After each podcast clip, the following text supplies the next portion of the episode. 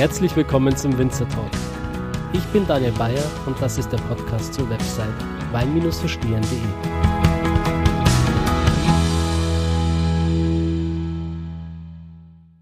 Hallo liebe Zuhörer und herzlich willkommen zu einer neuen Folge vom Winzer Talk.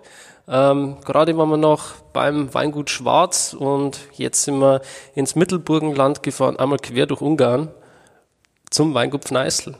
Hallo Lisa. Hallo. hallo Daniel, hallo Zuhörer. Ich freue mich, dass ihr dem Daniel auf die Reise gefolgt seid. Nicht nur an der deutschen, österreichischen Grenze vorbei, sondern wie der Daniel schon gesagt hat, auch quer durch Ungarn. Oh ja. Wir liegen nämlich direkt an der ungarischen Grenze und da gibt es einen super Abschneider, wenn man am Neusiedlersee unterwegs ist. Da spart man sich da ein paar Kilometer und auch wenn es dem Auto nicht so gut tut bei den Bisschen Straßen. holprig, aber dafür wunderschöne Landschaft. Auf jeden Kanonische Ebene. Der Blick auf den Neusiedler See Genau, so ist es. ist gigantisch. Ja, äh, wir kennen uns eigentlich schon ein bisschen länger. Genau. Wir haben uns vor gut zwei Jahren kennengelernt. Damals auf der Stockweinwoche. Und das freut mich ganz besonders, dass wir uns heute wiedersehen, weil eure Weine, die haben mir damals schon sehr gut gefallen. Da hat dein Vater zusammen mit dem Tom Strommer, die gegenüber von uns sitzen und nichts sagen dürfen, die haben damals schon zusammen eine Weinprobe gemacht und äh, die war bombastisch, die Weinprobe. Ich muss dazu sagen, wer den Tom und meinen Papa kennt, also ich glaube, das ist wirklich eine Challenge für sie. Ich glaube, für uns ist es einfacher. Nein, die haben das ganz gut gemacht. Vor allem hat mir gefallen, die haben das ganze, die ganze Weinprobe ja damals mit so einem kleinen Rätsel auch verbunden, wo die, die Zuhörer und die Zuschauer quasi mit eingebunden haben und man blind die Weine erkennen musste, was es für eine Rebsorte ist, welcher Jahrgang. Genau. Mhm. Und da haben wir das äh, Portfolio, die Weine von euch hatte, an schon ziemlich gut kennengelernt, auf jeden Fall. Genau. So, Naja, Lisa. Dann jetzt, kommen wir zum ersten Wein. jetzt kommen wir erstmal zu dir. Okay, na gut. Wer bist du überhaupt? Stell dich mal vor. Ja, wie gesagt, ich bin die Lisa, Jungwinterin oder Junior-Chefin, mehr Junior als Chefin, aber, aber doch schon ein bisschen der Nachwuchs im Haus. Es ist ein Generationenbetrieb. Äh, sein, wir haben den Opa auch schon kennengelernt draußen schon beim Einergehen, der tut noch fleißig Hofkehren und ist so auch noch unterwegs. Oma und Opa sagen, ich bin die siebte Generation. Ob es stimmt, weiß ich nicht, aber wir Die glauben siebte? ihnen mal. ich habe es noch nicht nachverfolgt, ich nehme mir das vor, das, das wirklich mal genauer mal anzuschauen. Aber früher war es schon so, dass ja nahezu jedes Haus ein Bauernhaus war. Das heißt, bis auf wenige Ausnahmen im, im Verwandtschaftsgrad, äh, wo es dann halt im Handel tätig waren, ist schon so, dass jeder zumindest einen Weingarten gehabt hat und sie haben das halt massiv ausgebaut und sind dann über, wir haben heute schon ein bisschen drüber gesprochen, über die große Quantität als Weinhändler dann zurück zur Qualität gekommen oder der Papa zur Qualität und so bauen wir das aus und so ist unsere Philosophie, die wir heute halt jetzt verfolgen. Also siebte Generation, das heißt, dieses Weingut hat auf jeden Fall schon eine längere Historie auch. Weißt du, wann Genau. es entstanden ist? Das kann ich leider im heutigen Podcast noch nicht sagen, aber beim nächsten vielleicht. Okay. ich will mich auf Recherche begeben. Ja. Aber wir sind schon so durch unser Stammhaus, wo wir jetzt sitzen. Das haben wir jetzt in den letzten Jahren, in den letzten zwei Jahren saniert. Ähm, Das ist das Stammhaus jetzt meiner Großeltern, beziehungsweise der Urgroßeltern. Wir sitzen jetzt quasi im Wohnzimmer vom Uropa und haben das jetzt revitalisiert, ein bisschen Leben wieder da eingehaucht. Was uns auch ganz wichtig war als Betrieb, dass man ein Haus, was man mitten im Betrieb, äh, mitten, nicht nur als Betrieb, mitten im Ort ist, dass man das auch belebt und da nicht nur rausgeht, sondern Also mir gefällt die Architektur sehr gut. Es ist alles sehr offen, äh, schön hell, lichtdurchflutet und äh, mit modernen Akzenten überall. Das euch auf jeden Fall sehr gut gelungen. geradlinig, genau. Wie ist denn dein Werdegang gewesen? Gewehr fällt ein, darf man sagen bei uns. Ähm, mit 13 Jahren ganz bewusst die Entscheidung getroffen, in die Tourismusschule zu gehen, am Neusiedlersee. Warum? Keine Ahnung, aber ich wollte das unbedingt. Äh, und habe dann noch Unterstufe Gymnasium fünf Jahre Tourismusschule gemacht mit Maturaabschluss. Und dann war es ein bisschen, dann war es ein bisschen fraglich, was ich mache.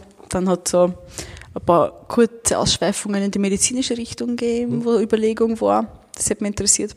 Vor allem die Pathologie hätte mich interessiert. Also so ganz, wenn ich was gemacht habe, dann war es immer recht extrem. Und dann habe ich mir gedacht, nein, ich mache Hobby zum Beruf und Hobby ist heute und war damals die Reiterei. Mhm. Habe dann Pferdewissenschaften studiert, war mich sogar auf der spanischen Hofreitschule bewerben, dort vorreiten, also so war schon voll motiviert. Und dann über die BOKU an die FH Eisenstadt, habe dort Wirtschaft studiert, den Master Internationales Weinmarketing nahezu abgeschlossen. Ganz nah nicht, aber vielleicht beim nächsten Podcast. äh, ja, und habe mir dann, habe halt immer mitgearbeitet, schon immer mehr und irgendwann habe ich dann das Gefühl gehabt, dass ich irgendwie auf ein klein, ein klein wenig gar nicht mehr ersetzbar bin. Und wenn man dann anfängt, eine wichtige Rolle zum Einnehmen und man gelassen wird, und das wurde ich auf jeden Fall in jede Art und Weise, meine Erfahrungen zu machen, mir auszutoben, die Offspring-Beine zu kreieren und einfach was ganz was anderes machen, einfach wirklich mich frei zu entfalten und das hat mir so Spaß gemacht, dass das passiert ist und da sitzt man und mhm. das war perfekt so. Ja, gerade der Beruf als Münster ist ja unglaublich vielfältig. So ist es, ja. Also die Zeiten, wo man einfach, äh, blöd gesagt, ein Weinbauer ist, die sind ja eigentlich vorbei. Man macht Marketing, man äh, muss ein Geschäft leiten. Man macht Podcasts. Man macht, man macht Podcasts. Na super cool, ich freue mich voll, dass du da seid. Ich freue mich ja, auf jeden Fall. Ja, und ich denke, das ist das, was dich wahrscheinlich dann an dem Beruf also reizt, oder? Genau, so ist es, ja. Es ist wirklich so vielfältig und ja. Ich habe jetzt erst Fotos ausgegraben für Stories für Facebook. Ähm, um darzustellen, wie die Zeit nur rennt. Jetzt bin ich erst ein paar Jahre eigentlich im Betrieb und wenn man nur das Portfolio anschaut und die Etiketten anschaut, was ich schon alles umgeschmissen habe und was ich ja, und ja, schon schön. Macht riesen Spaß. Genau. Also die Social Media Kanäle bespielst du auch, oder? Ja, viel zu wenig, aber doch ein bisschen, ja. Mhm. Wo finden dich die Zuhörer? Also auf Facebook auf jeden Fall und auf Instagram. Unter? Ähm, auf Facebook ist Weingopfneisel und Offspring bei Pfneisel. Also auch die Marke Offspring ist separat, aber Weingopfneisel als, als Hauptseite. Und auf Instagram bin ich halb persönlich, halb firmentechnisch, aber ja, für, für jeden da. Mhm. und das ist Lisa Weingopfneisel. Genau, also da können die Zuhörer dich dann auch persönlich kontaktieren, wenn sie irgendwelche Fragen haben. Genau. Das ist auch das Schöne an Voll diesen gern. Kanälen. Mhm. Super. Finde ich immer toll, wenn Winzer da aktiv sind und das auch betreiben. Ist nicht selbstverständlich. Ja, man muss so, gerade wenn man jetzt in stressigen Phasen ist, muss man sich denken, okay, hey, du, du erzählst gar nichts. Mhm. Und ja, gerade so die Videos. Ich habe jetzt auf Facebook meine erste, meine erste Gewinnspielziehung hochgeladen, eine Story, wo ich mich gefilmt habe. Das war überhaupt das erste Mal ganz ungewöhnlich. Und heute dir wirklich ein Live-Video geschickt, was ich auch noch nie gemacht habe. Aber du machst ist es gut. irgendwie witzig. Ah, aber hast du gut gemacht auf jeden Fall. Ja, vielleicht mache ich, ah nein, sag jetzt nicht. Doch, sag's. vielleicht mache ich mehr, mehr Badezimmer-Videos. Auf jeden Fall. Ja. Also ich denke, die Zuhörer, die, also, die, warten da jetzt schon drauf. Gut, Lisa. Ähm, es gibt ein bisschen Wein zum Probieren. Auf jeden Fall, ja. Wir haben schon was im Glas. Mhm. Wir haben, wir fangen heute mit Weißwein an. Mhm. Wir haben im Betrieb zwei Weißweine und einen Rosé-Schaumwein. Den machen wir nach den Weißweinen. Und dann natürlich ein großes Portfolio an Rotweinen. Das ist unser, unser Fokus. Und wir probieren halt einen Großteil unseres Sortiment. Wir haben das geschmälert, einfach weil es 18 Weine waren und es war echt heftig, wenn dann, weiß ich nicht, eine Gruppe mit 18 Personen gekommen ist und du mhm. musst jetzt 18 Personen motivieren, 18 Weine zu trinken. Der eine jetzt noch im Öften noch, der andere hält es aus. Der andere sagt, okay, ich will nicht mehr, obwohl der Beste erst kommt. Und jetzt haben wir das verschmälert auf 36914. Und eine Überraschung kriegt sie heute am Schluss noch zu probieren. Hm. Da kommt teuer noch was. Also sind wir eh wieder 15, aber ja. Okay. Ich bin das gespannt. Ja. Na, dann probieren wir den ersten. Ja. Das ist jetzt White Pepper. Wir mhm. haben die Pepper-Serie, die besteht aus Red Pepper, White Pepper und Black Pepper. Mhm. Und eigentlich war es der Shiraz, der uns zu der Serie bewegt hat. Shiraz ist unsere große Leidenschaft. Wir haben den Lagenwein Shiraz, wir haben den klassischen Shiraz, das ist aber der Black Pepper. Dann haben wir den Red Pepper, das ist der Rosé-Schaumwein aus der Shiraz-Traube. Und jetzt haben wir den White Pepper im Glas, das ist die weiße Schwester, das ist Viognier. Mhm. Und die hätte nach weißem Pfeffer duften sollen, laut Beschreibung. Du ja, wirst das glaube ich sagen, ja. Also Name ist Programm. Und da hat uns einfach dieses, dieses Pfefferl, dieser Pepper als Marke extrem gut gefallen. Mhm.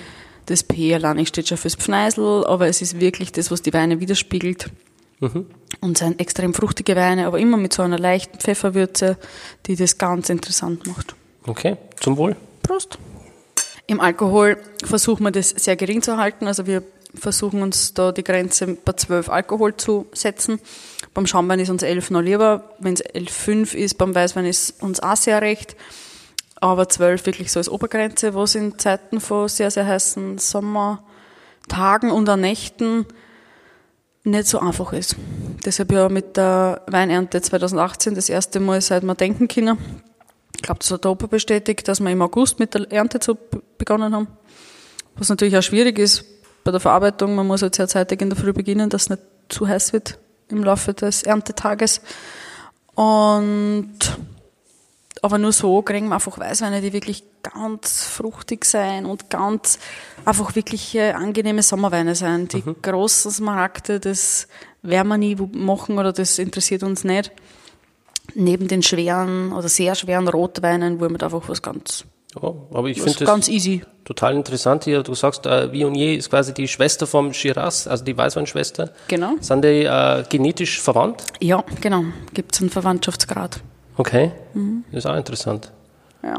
Die ist, äh, Viognier ist normalerweise in Frankreich zu Hause, oder? Genau, ja, so, so wie die Syrah, sagen wir, sagen wir wie Syrah ist auch Viognier in Frankreich. Genau. Beheimatet, ja. Ihr habt es, glaube ich, auch, ich glaube, der Gerhard hat es damals im Stock jetzt halt schon eine besondere Geschichte auch zum Syrah Shiraz. Genau, da waren wir einer der ersten in Österreich, die sich dem im großen Stil gewidmet haben. Mhm. Generell war es so, dass wir, wenn wir so die, die Flasche begonnen haben, in den 90er Jahren in die Flasche zu füllen, den Wein in die Flasche zu füllen, ähm, haben wir eine sehr, sehr große Fläche gehabt, weil wir vor allem Gebindewein gehandelt haben und Wein vermarktet haben. Das heißt, wir waren jetzt keine Einsteiger, sondern über die Jahrzehnte oder Jahrhunderte hat sich da eine große Fläche entwickelt. Und so war die Frage, wie positionieren wir sie, was man sich heute im Marketing immer fragen muss, war damals schon die Frage. Und nachdem Blaufränkisch einfach bei uns schon so behauptet war und einfach Betriebe namhaft sie gemacht haben, haben sie wie gefragt, was macht uns Spaß und was wollen wir machen. Und da war einfach so dieses persönliche Interesse an den internationalen Sorten. Mhm. Und dann halt der Mut oder die, auch die, die finanzielle Möglichkeit oder der, der Background da oder auch finanzielle Mittel aus der Landwirtschaft als zweites Standbein zum Beispiel, dass man sich da in einem größeren Stil mit Sorten auseinandersetzt, was sonst noch keiner gemacht hat. Und so war halt nicht nur Cabernet und Merlot Thema bei uns im Betrieb, sondern auch Shiraz, aber auch zum Beispiel Malbec Zinfandel oder eben der Viognier. Mhm. Und so sind unsere Rebstecke jetzt mittlerweile 30 Jahre alt und ein Shiraz mit 30 Jahren, das muss man mal finden in Österreich. Und das wird halt jetzt ja besser und das war eine super Entscheidung für ihn damals. Auf jeden Fall kann ich heute sehr befürworten. Haben sie gut gemacht. Im Rahmen des Klimawandels, oder? Spielt euch wahrscheinlich in die Karten. Ja, auf jeden Fall. Ein Klimawandel gibt's. Mhm. Inwiefern sich der entwickeln wird, kann, kann ich nicht sagen. Aber ja, un, unreifen Shiraz kann, also so lang bin ich noch nicht im Betrieb, aber mhm. sowas kenne ich nicht. Ja, also das wird wahrscheinlich auch tendenziell dann eher so sein, dass die Jahre ähm, über den Durchschnitt dann immer wärmer werden. Inwiefern jetzt das dann wirklich messbar ist, kann keiner sagen. Aber was man auf jeden Fall mit Sicherheit sagen kann, ist, dass die Wetterextreme immer, immer, immer extremer werden. Absolut. Mhm. Genau. Also gerade der Jahrgang so 2018 es, ja. war vielleicht bestimmt auch besonderer. Es war bis jetzt für mich jeder Jahrgang so besonders. Das ist, dass es so viele Unterschiede geben kann, war mir früher nicht bewusst. Und das war einfach ein guter und ein schlechter Jahrgang. Aber dass einfach jeder so, jetzt haben wir zum Beispiel 2018 das erste Mal im August schon gelesen. 2017 war grundsätzlich ein sensationelles Jahr. 2016 der mega Frost. Mhm. 15, ja, da haben es in die Medien schon erzählt von Jahrhundertjahrgang. 14 nass ohne Ende. Also es war einfach, ja, jedes Jahr was anderes. Wie viele Jahrgänge hast du jetzt schon miterlebt? Ich habe angefangen mit, eigentlich mit den Offspring-Weinen, das war Jahrgang 14. Also Jahrgang 14 war der erste, den ich voll begleitet habe. Mhm. Du hast jetzt schon ein paar Mal Offspring-Weine erwähnt. Vielleicht wirst du den Zuhörern mal erklären, was es mit der Linie auf sich hat. Offspring heißt auf Deutsch Nachwuchs und ist die Marke meiner ersten eigenen Weine. Offspring schaut schon ganz anders aus. Ich wollte, dass wenn der Konsument oder wenn ihr eine Flasche Pfneisel seht ähm, und ihren Offspring seht, nicht eine Verbindung besteht, sondern dass man wirklich sieht am ersten Blick, okay, beim Pfneisel ist jetzt irgendwas passiert. Das ist jetzt was ganz was anderes. Und deshalb hat es dann ein Jahr Findungsphase gegeben und nach einem Jahr ist dann dieses in Papier gewickelte Styling gekommen. Mhm. Das heißt, ich versucht, wirklich ich selber den Geschmack vom Wein und ich habe mir vorher schon wirklich Gedanken gemacht, wie soll der Wein schmecken. Und habe dann halt nach der Lese den ersten Wein probiert und küvettiert und ich habe wirklich den Geschmack im Kopf gehabt und haben das dann auch wirklich gut hingekriegt. Im ersten Jahr hat das schon ganz gut funktioniert, äh, den Geschmack aufs Papier zu bringen. Äh, Nachhaltigkeit ist bei uns ein großes Thema, das was vor allem mir sehr am Herzen liegt und deshalb war so Offspring auch das große Nachhaltigkeitsthema 100% Recyclingpapier, also Zeitungspapier, aber mit hippem Design. Das heißt, ich habe jetzt da beim ähm, Cuvée Weiß, das ist der nächste Wein, den wir haben, das weiße Cuvée aus Grüne Veltliner und Sauvignon Blanc, das ist so äh, luftig, so locker flockig. Und die Idee war, dass die, dass die Laune einfach irgendwie ganz entspannt steigt. Und ich wollte auch jeden irgendeine Geschmackskomponente auf die Flasche bringen. Das heißt am Pfirsich, eine Limette oder auch den Paprika, den ein bisschen der Sauvignon Blanc mit sich bringt, aber auch die Stachelbeere. Und habe da diese Heißluftballons mit den Pfefferkörnern niederzeichnet und ja, also Hast du das selber zeichnet? Ich, ich habe, wie gesagt, also ich habe auf die Geschichte geschrieben. Aha. Bin jetzt zeichentechnisch nicht super begabt, aber zur geschriebenen Geschichte habe ich dann so ein bisschen einen Schmierzettel zeichnet und der Grafik hat man es aber druckfertig gemacht. Also das kann ich nicht. Aber ja, so, so zu jedem Wein mal Geschichte geben. Dann haben wir Wein gemacht, haben gesagt, passt das zusammen und dann, mhm. und dann haben wir diese Designs gemacht. Probieren wir mal, oder? Voll, gell? Mhm. Das ist jetzt Grüne Veltliner und Sauvignon Blanc. Schon sehr lange im Anbau, haben wir aber nicht in die Flasche gefüllt, weil wir der Meinung waren, Grüne Veltliner kann Niederösterreich besser machen, Sauvignon Blanc sowieso die ganze Welt, aber in Österreich halt die Steiermark. Mhm. Und deshalb habe ich das einfach so lange küvettiert, bis mir das gefallen hat. Das ist jetzt der größte Teil, macht Grüne Veltliner aus. Und ein kleiner Teil, das sind jetzt Jahrgang 18, nur 25 Prozent Sauvignon Blanc. Sonst sind es 30, 18, ein bisschen weniger. Mhm. Und ist einfach was, er hat so diesen, diese super schöne Holundernote mhm. schon in der Nase. Mhm. Also der Sauvignon Blanc, trotz seines geringen Anteils, bringt sie dir wirklich ganz frisch und duftig mit ein. Mhm. Also Bukett-Rebsorte, Sauvignon mhm. Blanc. Mhm. Genau. Mir gefällt die Holundernote in der Nase. Am Mund hat man dann so das Gefühl, in so einen richtig schönen, saftigen, knackigen Apfel reinzubeißen. Genau. Aber auch so, ja, kommt jetzt darauf an, was man trinkt, wirklich schön trocken, aber trotzdem relativ mild, also sehr bekömmlich, sagen viele Kunden, mhm. dass sie den so gerne mengen, weil die, nicht die Säure so im Vordergrund steht, es ist, sie ist präsent, es ist uns wichtig, dass das nicht lätschert wird oder irgendwie, aber trotzdem wahnsinnig angenehm. Wirklich ganz frisch. Der Apfel ist total knackig, fest. Schmeckt mir sehr gut. Ja, das freut mich. Wie viele Weine magst du dann in der Offspring-Serie? Es waren anfangs drei. Das waren das weiße Cuvée, dann habe ich ein rotes Cuvée gehabt und einen reinsortigen Merlot, alles klassisch. Mhm. Und dann kam ein Vater-Tochter-Projekt dazu, das war Cabernet Sauvignon, ein ganz besonderer Cabernet Sauvignon, eine limitierte Edition aus drei bis maximal vier Barrikfässern. Jahrgang 2011 war der erste, Jahrgang 2013 sind jetzt noch die letzten Flaschen da. Und war quasi Charity Wein. Ich habe ihn 2011 vom Papa zum Geburtstag geschenkt gekriegt, weil mir so gut geschmeckt hat. Das war ein Versuch von ihm, er lässt sich da sehr viel Freiheiten und, und hat schon immer sehr viel experimentiert und das war eines, was meiner Meinung nach wahnsinnig gelungen war. Und deshalb habe ich den Geschenk gekriegt. Und nachdem ich über das Geschenk so glücklich war, habe ich gesagt, ich will auch meinen Beitrag dazu weitergeben und habe dann ein Charity-Event zur Präsentation ins Leben gerufen. Zweimal in Folge, also für jeden Jahrgang hat es eine Präsentation gegeben und 10% pro Flasche sind gespendet worden und da haben wir insgesamt jetzt über 12.000 Euro spenden können. Gibt es da Dinge, die du anders machst als dein Vater mit deinen Offspring-Weinen? So von der Machart her? Der Konsument hat gesagt, man erkennt meine Handschrift oder man erkennt deine eigene Handschrift. Ich finde, dass sie durch die Pfneiselweine eine extreme Linie jetzt hat. Warum das so ist, kann man selber nicht sagen. Ob es die kellereigenen Hefen sind oder was auch immer es ist. Ich finde, der Pfneiselwein ist extrem, oder extreme Typizität, vor allem in der Nosen. Und der Konsument hat gemeint, bei mir würde man das erkennen, dass das ich wäre. Fakt ist, dass der Papa 100% Kellermeister ist. Ich begleite die Weine, vor allem die Offspring in, jeder, in jedem Schritt. Trotzdem ist Papa der Kellermeister und ja, anscheinend doch, weil ich den Geschmack ja im Kopf gehabt und ich wollte das genauso haben und vermutlich ist es eine andere Stilistik. Mhm. Wie, wie entwickelst du diese Idee im Kopf, diesen Geschmack? Kommt das im Schlaf oder? Ich habe keine Ahnung. ich weiß wirklich nicht. Das ist, wenn so, wir haben jetzt ähm, die zwei Rotweine, die klassischen, zusammengelegt. Das war jetzt erst beim jetzigen Jahrgang, also das, den Wein, was wir probieren.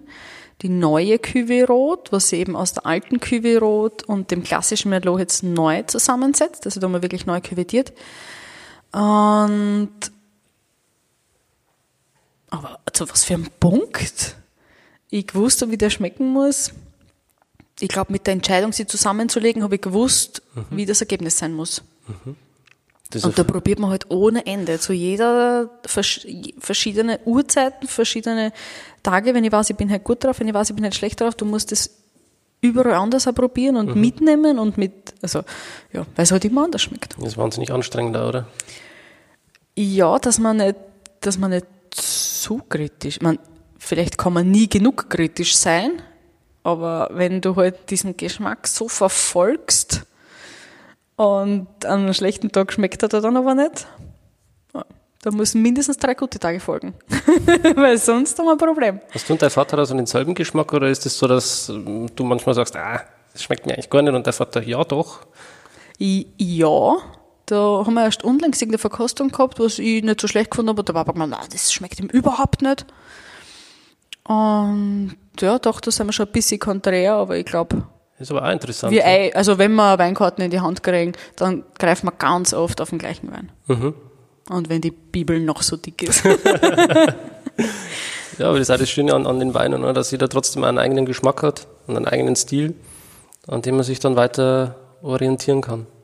Red Pepper ist der letzte, der bei der Pepper-Serie Serie, Serie Englisch angehaucht ist, kann ich dann auch noch sagen. Mhm. Ähm, dazu kommen ist, ich wollte eigentlich einen, was Weißes machen, weißen Schaumwein und einen Rosé-Stillwein dazu machen. Und dann haben wir gesagt, okay, Portfolio, eigentlich haben wir im Hintergedanken, das zu schmälern, machen wir die Kombination machen einen Rosé-Schaumwein. Das heißt, es ist eigentlich Frizzante, es ist mit Kohlensäure versetzter Grundwein, mhm.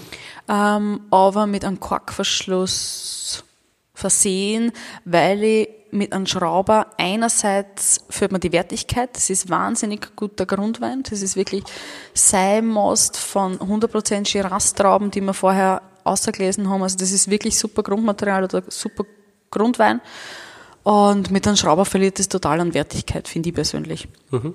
Zudem ist unser Hauptmarkt die Gastronomie und auch die verkauft den viel lieber mit einem Kork. Und dann ist so dieses Thema mit die Bar, wie er eingestellt wird. Ich persönlich mag habe das Problem bei Sekten, dass mir das oft zu viel Bar hat. Also wenn das halt im Mund immer mehr wird und gar nicht weniger wird, dann ist mir das persönlich zu viel.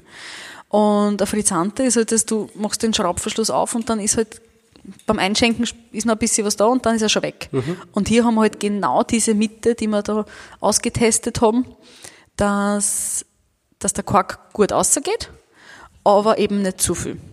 Und das ja, hat auch eine lange Findungsphase gebraucht, aber sind wir sehr glücklich jetzt damit. Das ist jetzt der dritte Jahrgang, den wir haben. Mhm. Na dann zum Wohl. Prost. Trinken wir immer aus dem Weinglas. Also wir verwenden überhaupt keine Sektgläser. Mhm. Und der ist einfach so frisch.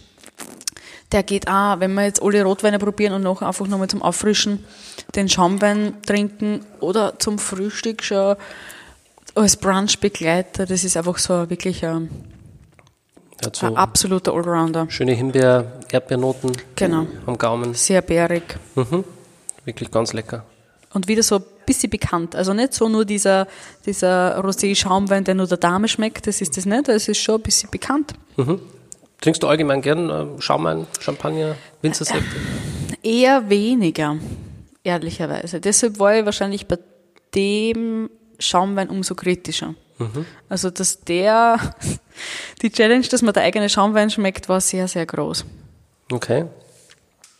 Ist das dann trotzdem was, wo du in Zukunft auch weiterverfolgen wirst oder sagst du, hm, Ähm, also wir sind mit dem jetzt sehr glücklich, wir werden es aber bei dem einen belassen. okay. Das ist einfach was, was jedem schmeckt und nimmt sich jeder ein paar Flaschen mit, ist in einer sehr, sehr interessanten Preiskategorie und es gibt dann andere Betriebe, die das sensationell machen und den Fokus drauf haben und für uns ist der jetzt perfekt. Okay.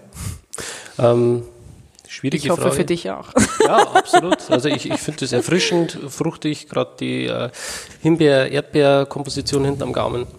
Da kommt man wieder total gut drauf. Und ist jetzt schon Jahrgang 18. Ich weiß gar nicht, ob ich gesagt habe. Alle die beiden Weißweine und der Schaumwein sind schon Jahrgang 18. So, was machen wir jetzt? Machen wir denn die Klassiker noch im kleinen Glas haben? Das ist überhaupt mein Lieblingsglas, was wir da jetzt gerade verwenden. Das ist einfach so ein Allrounder. Ich mag das am liebsten, alle Weine immer im gleichen Glas zu probieren, um objektiv zu bleiben. Und dann haben wir aber eigene Gläser für Blaufränkisch und Shiraz. Das ist das gleiche Glas.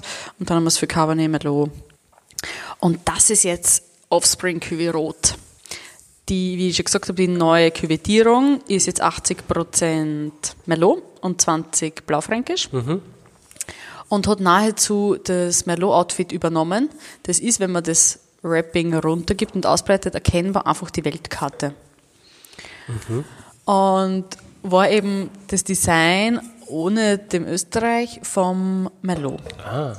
Weil für mich war Merlot einfach so dieses, dieses Violett war absolut Thema, weil das war einfach sowohl im Glas als auch in der Nase, es war extrem Zwetschge dominierend. Deshalb war Violett mal der, der, der gebende Farbton.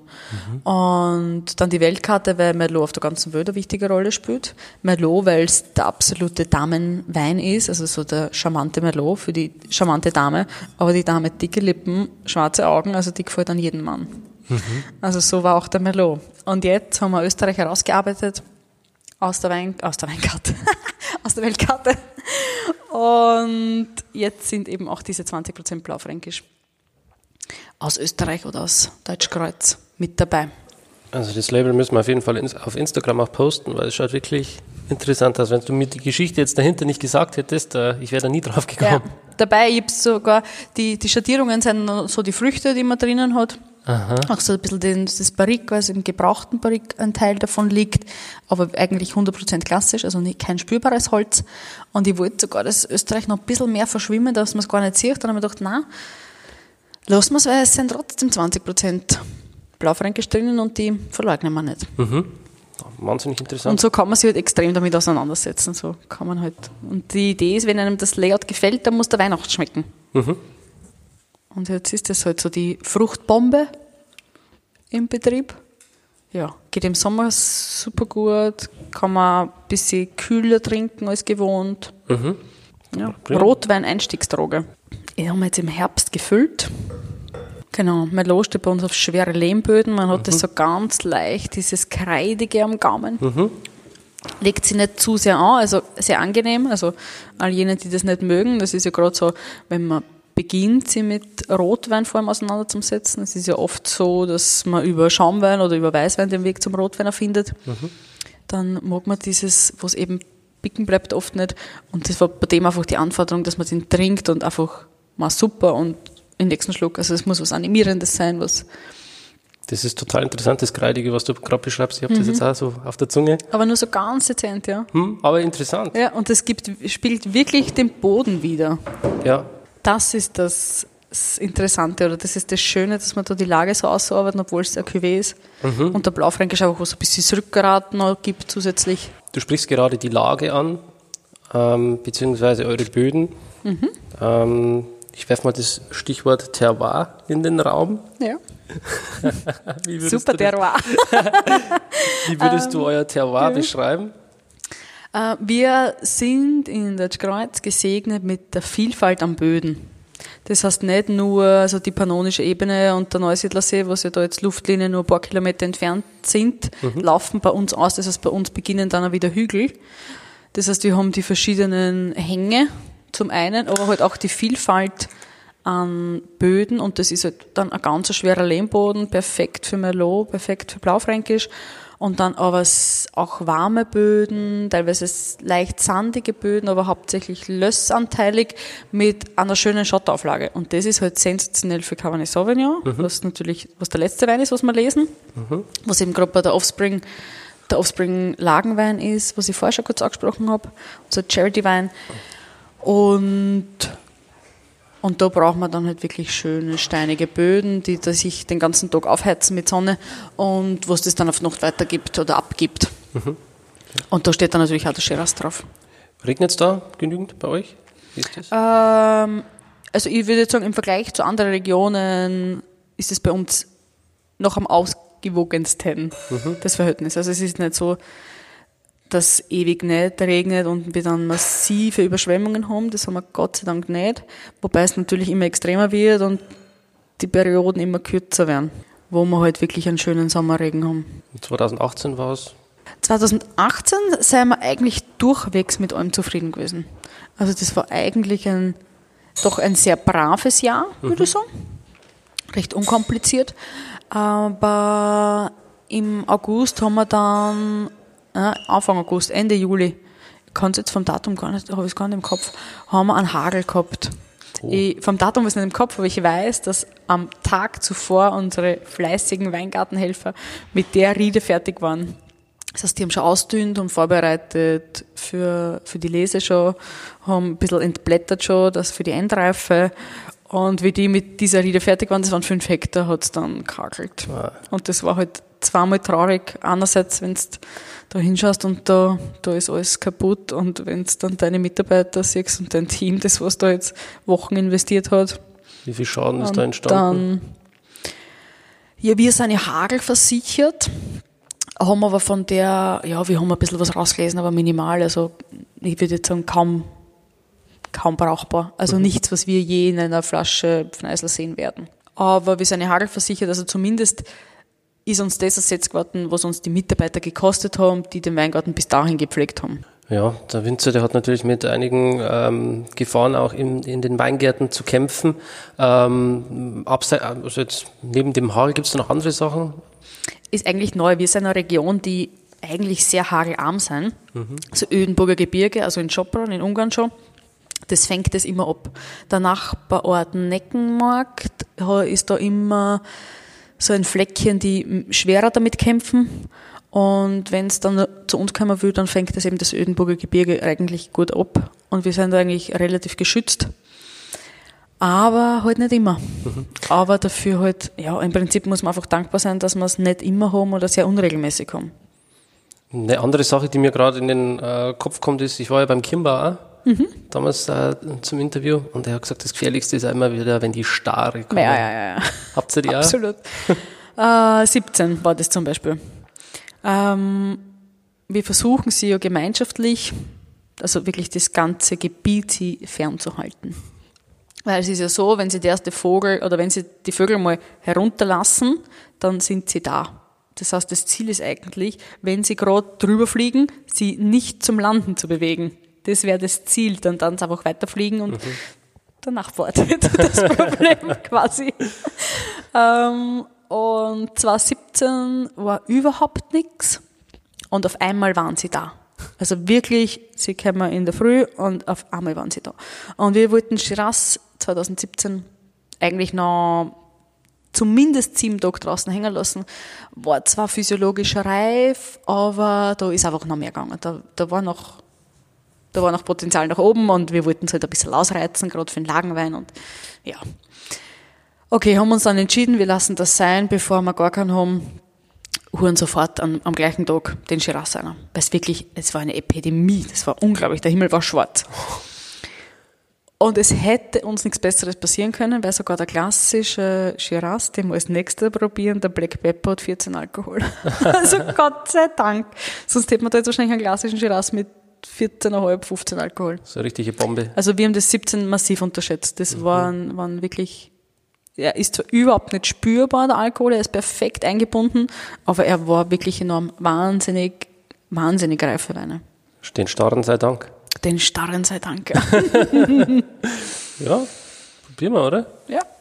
Wir haben da ein bisschen Angst gehabt, 14 Alkohol für Black Pepper ist eigentlich unser bestverkauftester Wein im Betrieb. Geht hauptsächlich in die Gastronomie, Glasweise, also an etlichen Hotelbars und Bars in Österreich, gerade im Westen, also in den beliebten Skigebieten findet man den sehr oft. Und da haben wir ein bisschen Bammel gehabt und 14 Alkohol, da weiß nicht, ob die so riesenfrei haben, aber das hat ihnen total taugt. Echt? Vor. Mhm. Und gefällt uns auch extrem. Also hat äh, 100% im Stahltank ausgebaut, was man überhaupt nicht glaubt. Der ist, hat einen ganz einen eigenen Charakter. Wir haben uns früher nicht so damit auseinandergesetzt. Das war halt der Grundwein, der war sehr gut. Den haben wir dann ins Barrik gelegt und haben es dann einfach beobachtet. Aber er ist an sich als Wein schon so spektakulär eigentlich, dass das wirklich sehr interessant ist und sowas gibt's nicht. Und wir haben gesagt, ja, Shiraz, da wollen wir weitermachen und wollen das auch mehr oder weniger in die breite Masse für unsere minimalen Verhältnisse in die Welt hinausschicken. Weil unser Lagenwein ja doch preislich beim Dreifachen liegt. Ist von den Aromen her schon ein bisschen komplexer. Absolut. Und das wirklich für, einen- also wir sind da von unserem Preissegment ja wirklich im Einstiegsbereich. Was, was kannst du da für Aromen alles nennen? Das ist eigentlich ganz typisch diese, das Kirscharoma, was ich, finde ich, so von der Frucht her, von der roten Frucht her am dominierendsten habe. Ich habe dann ein bisschen Minze, ich habe ein bisschen Eukalyptus, natürlich der schwarze Pfeffer, Black Pepper oder der Pfeffer an sich. Und für das ist er wieder sehr mild, obwohl schön saftig, hat aber Druck, aber nicht Druck, dass man, also wenn ich den Wein nicht blind kriege, ganz ehrlich, glaube ich nicht, dass der 14 Alkohol hat. Würde ihm kaschiert er weil, total. Weil er einfach total gut ausbalanciert ist. Das ist wunderschön eingebunden, 2017. Und äh, das ist wahrscheinlich ein Wein, der perfekt zum Steg passt, oder? Absolut. Der perfekte Steakbegleiter. Ist, ist eher Chamäleon, passt nahezu zu allem, aber der perfekte Steakbegleiter. Auf jeden Fall. Ja, also ich finde das total interessant. Von den Tanninen her bringt er auch die nötige Struktur mit, um so einen Steg zu begleiten. Wo liegt der preislich? 7 Euro. Und in welchen Hotels ist der so vertreten? Ja, beim Stockholz zum Beispiel. Hashtag Werbung. ja, das werden wir in Rechnung stellen. Ja, Wer ist jetzt die Frage, du oder ich? Schicken wir es beide. Doppelte Rechnung. Ja. Und welchen Hotels noch? Ähm, un, also Glasweiß fällt mir jetzt spontan zum Beispiel ein, haben wir einen super tollen Ausbau jetzt gema- gemacht am Aachensee, die Alpenrose. Die haben den Kokon dazu gebaut. Was s- super schicker Hoteltrakt, haben jetzt einen fünften Stern dazu gekriegt mit diesem. Da ist ein Glasweiß, wieder Glasweiß angeboten, wo ich erst unlängst war. Jetzt vorher, meine nächste Reise geht über Deutschland nach Vorarlberg. Das ist in Brand, das sind gleich direkt ein paar super nette Häuser direkt ähm, an der Piste oder direkt beim Einstieg. Da ist er vertreten. Ja, da könnt ihr jetzt eine Liste auspacken. Dann bist du wahrscheinlich auch viel unterwegs, oder? ähm, ja, schon. Durchaus. Ich versuche das, ich versuche viel zu verbinden, wenn ich unterwegs bin, dass ich da ein bisschen was unterkriege, weil ich auch wirklich sehr gern zu Hause bin. Vielleicht deshalb auch, weil du vorher schon angekündigt hast, vielleicht die Frage äh, zu reisen. Ähm, aber sicher mehr als in jedem anderen Beruf von, ich sage jetzt mal zumindest von meinem Freunden, Freundes- und Bekanntenkreis. Das auf jeden Fall. Aber was gibt Schöneres, da jetzt habe ich zwei Fünf-Sterne-Hotels aufgezählt, wo ich beruflich unterwegs war. Also es ist ja keine Arbeit, es ist ja, es ist ja mehr Genuss. Ja. Es ist schon so. Gibt es da so, so Länder, wo du öfters bist? Ähm, unser Hauptmarkt ist Österreich und das ganz deutlich. Wir haben wirklich einen relativ kleinen Teil, den wir exportieren, was mich wahnsinnig glücklich macht, weil wir so viele Weingüter haben in Österreich. Und da am Platz zu finden, dass wir unsere Weine da verkaufen können, ist einfach genial. Und der nächste ist dann schon Deutschland, aber zum Beispiel gestern, es gibt jetzt ein neues Gesetz und das ist natürlich, gerade wenn es übersee oder überregional ist, dann ja richtig schwierig. Also du hast ja wahnsinnig viel Bürokratie. Aber selbst in Deutschland habe ich jetzt die Lizenzierung anmelden müssen wegen der Verpackung, also wegen der Flasche. Jeder Wein, der zu einem Endkonsumenten in Deutschland geht, muss ich das Entgelt für die Flasche zahlen. Das habe ich früher nur fürs, für Österreich gemacht, also in Österreich gibt es es auch. Habe einfach alle über dieses österreichische System gemacht. Jetzt muss ich unterscheiden, wie viel habe ich in Österreich, wie viel habe ich in Deutschland und muss die in Deutschland extra anmelden. Und ja, also es ist halt einfach wirklich eine riesen Wertschätzung, dass wir das zu Hause machen können. Aber ich habe vorher schon angefangen, dass wir ein sehr großer Betrieb waren, schon bevor wir in die Flasche gefüllt haben. Und da war nicht nur die Überlegung zu den internationalen Sorten und zum Thema, wie vermarkten wir uns, sondern wir haben uns auch die Frage gestellt, wo wollen wir den ganzen Wein hinverkaufen? da haben wir ganz realistisch uns die Frage stellen müssen und haben gesagt, Fneisel zudem ein wahnsinnig schwieriger Name. Wenn man es einmal hat, dann hat man es. Aber bis man es hat, gibt es wahnsinnig viele Varianten an Fneisel. Und wenn man jetzt zum Beispiel da auf Amerika oder einfach in den englischsprachigen Raum gehen will, dann sollte man sich da vielleicht was anderes einfallen lassen.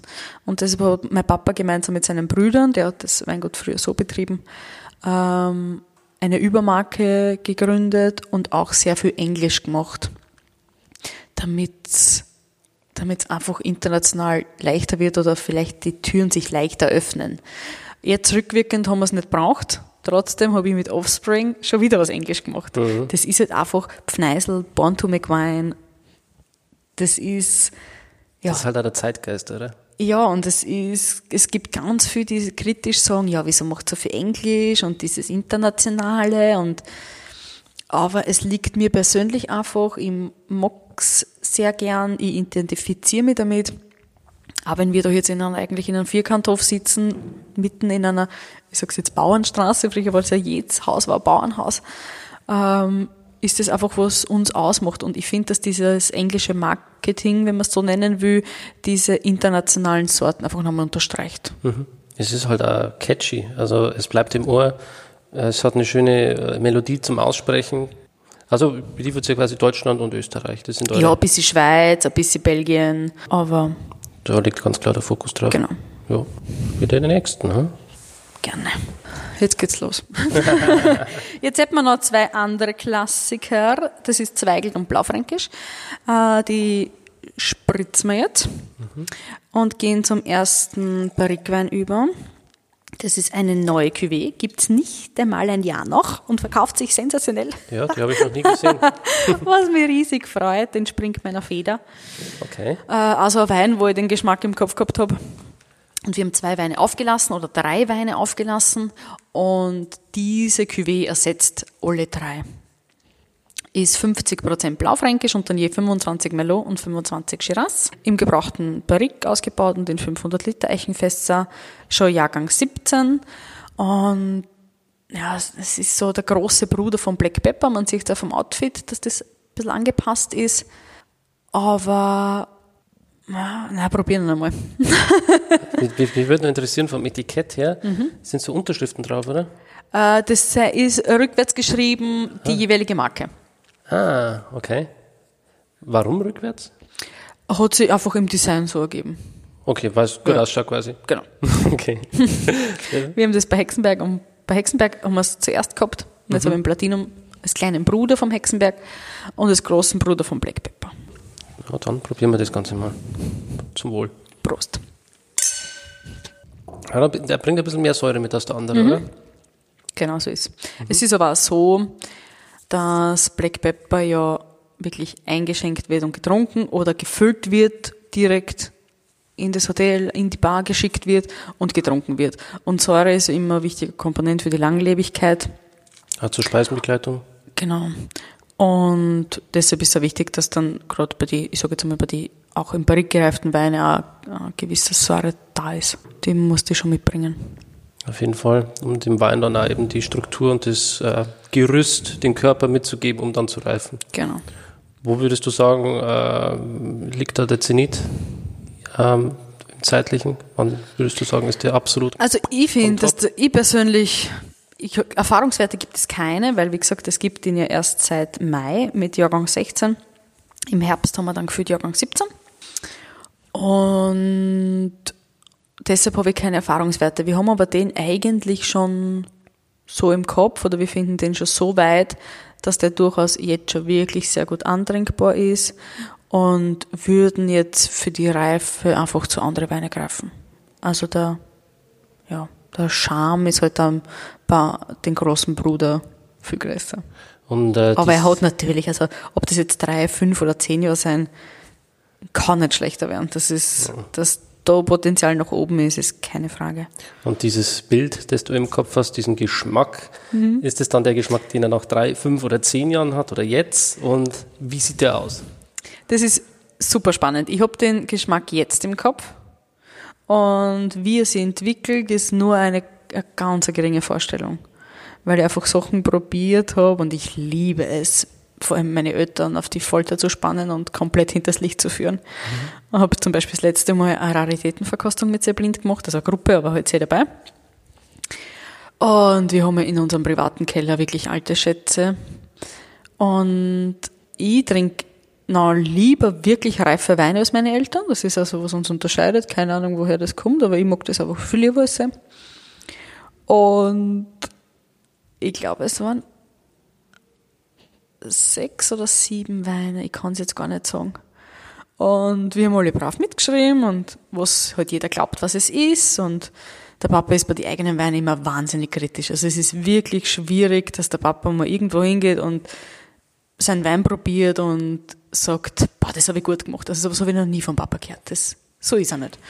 Da ist er wirklich sehr bescheiden oder vielleicht ein bisschen zu bescheiden sogar. Und Wein Nummer zwei war die Tendenz auf, auf irgendwas ganz großartig Internationales. Da haben sie schon gefragt, Ma, wo hast du denn her? Und das ist ein Franzose und der ist wahrscheinlich verdurrt und verdurrt. Und es waren alles die eigenen. Und er hat jeden Wein so gelobt und war auch richtig baff und fertig, dass das wirklich seine Weine waren. Waren halt von 99 bis 2004 war der älteste, glaube ich. Geil. Und ja, da war er dann doch ein bisschen stolz auf sich. Das ist doch schön. Ja. und da war ich dann aber auch ein paar Weine, weil es ist dann, gibt dann halt gerade im reiferen Alter große Schwankungen bei den Jahrgängen. Und da bin ich manchmal wirklich baff, was der Wein kann, wenn man halt so die alte Flasche im Kopf gehabt hat. Also die, die, die Flasche davor, was direkt im Karton daneben steht, aber einfach im Alter hat jede Flasche seine eigene Dass, dass sich der Charakteristik. Zuhörer so ein bisschen was vorstellen kann, so ein, so ein Bild im Kopf kriegen kann. Was sind das so für Aromen, die dich da begeistern? Was ich ganz gern mag, ist diese Amarena-Kirschnoten, also schon so richtig dieses, dieses richtig voll reife, kirschige oder moscharige, das ist schon, wenn ich das, das schon rieche, dann denke ich mir schon, passt. Gekauft. ja. Genau. Aber findet man ja manchmal bei junge Weine schon. Ja, Ja, haben wir ganz lange herum, herumgetüftelt, auch an der Küvettierung. Die Küvettierung ist ja der Wahnsinn. Es macht halt einfach zwei Prozent, macht einfach wahnsinnig viel aus. Das kann man sich nicht vorstellen und wir haben halt unzählige Gläser da stehen und wie gesagt, wir probieren dann an verschiedenen Tagen und mit verschiedenen Leuten und haben dann eine, eine Fassprobe mit überall in Tirol und wo wir halt unterwegs sind und lassen jeden probieren. Einfach, ja, weil, ja. Und brauchen dann gar nicht die Meinung, schauen dann den Leuten nur ins Gesicht und schauen auf die Reaktion und, und wahrscheinlich habe ich das Glas oder die Flasche dann leer sein. und dann wissen wir es eh schon. Und ja, diese, ja, wie gesagt, das sind jetzt quasi drei Weine vereint und der eine muss halt jetzt drei Weine bedienen oder alle drei Kunden glücklich machen und das haben wir wirklich geschafft. Das ist, hat sich sehr, sehr gut entwickelt, haben wir eine Riesenfreude mit unserem Platinum. Wie seid ihr auf den Namen Platinum gekommen? Einfach, es so wertvoll ist? Wir haben früher, ganz früher, also mit, ganz früher, nicht ganz früher, 2003, glaube ich, das erste Mal so benannt, 4, 5, 6, 7, ich glaube bis Jahrgang 2011. Hm, nein, nein, nein, gar nicht so lang. War nicht so viel Jahr. Haben wir auf jeden Fall unseren Blaufränkisch Reserve oder im Anschluss daran den Mittelburgenland DRC Reserve. Also unser Blaufränkisch Reserve hat Platinum geheißen und der wurde dann zum Mittelburgenland DRC Reserve, wie das DRC-System bei uns eingeführt worden ist. Das ist 2006 eingeführt worden. Das heißt, es war wahrscheinlich Jahrgang 9, der erste, der wir dann mit Mittelburgenland DRC Reserve benannt haben. Und da hat der Beiname Platinum einfach den Platz verloren. So Blaufränkisch Reserve Platinum hat noch funktioniert, aber Mittelburgenland DRC Reserve Platinum, Blaufränkisch, das war alles zu viel. Und dann haben wir den Namen Platinum zwar noch immer gesch- geschützt gehabt, aber verloren und keinen Platz gehabt dafür. Und das hat uns ewig lauter, weil Platinum halt einfach den Wert sagt und uns einfach der Markenname extrem gut gefallen hat. Und nachdem jetzt 50 Prozent von diesem Wein da drinnen sind, eben 50 Prozent von diesem Blaufränkisch, hat der wieder den Namen Platinum bekommen, diese Cuvée. Wir haben ja eine große Etikettenvielfalt bei uns im Betrieb. Vorher habe ich schon gesagt, die Pepper Range war die erste. Und bei der Pepper Range haben wir ein eigenes Etikett. Dann haben wir bei Offspring natürlich ein eigenes Etikett. Und jetzt haben wir da den ersten Wein mit einem weißen Etikett. Und dieses weiße Etikett ist, sind unsere Etiketten für fünf Weine, von den fünf reinsortigen Weinen. Da haben wir im Zweigel und Blaufränkisch, die wir heute auslassen zum Verkosten, damit es nicht zu viel wird. Lustig eigentlich, gell? du kommst von Deutschland nach Österreich und die zwei autochthonen österreichischen Sorten lassen wir weg. Ja, alles ist anders bei uns. Dafür haben wir es beim Schwarzhans halt gehabt. Okay, na bitte. Na dann. Genau. Und das sind eben die reinsortigen. Und das ist jetzt Cabernet Sauvignon, Jahrgang 2016. Cabernet und Merlot sind vom Ausbau her komplett ident. Merlot wird dann der nächste Wein sein.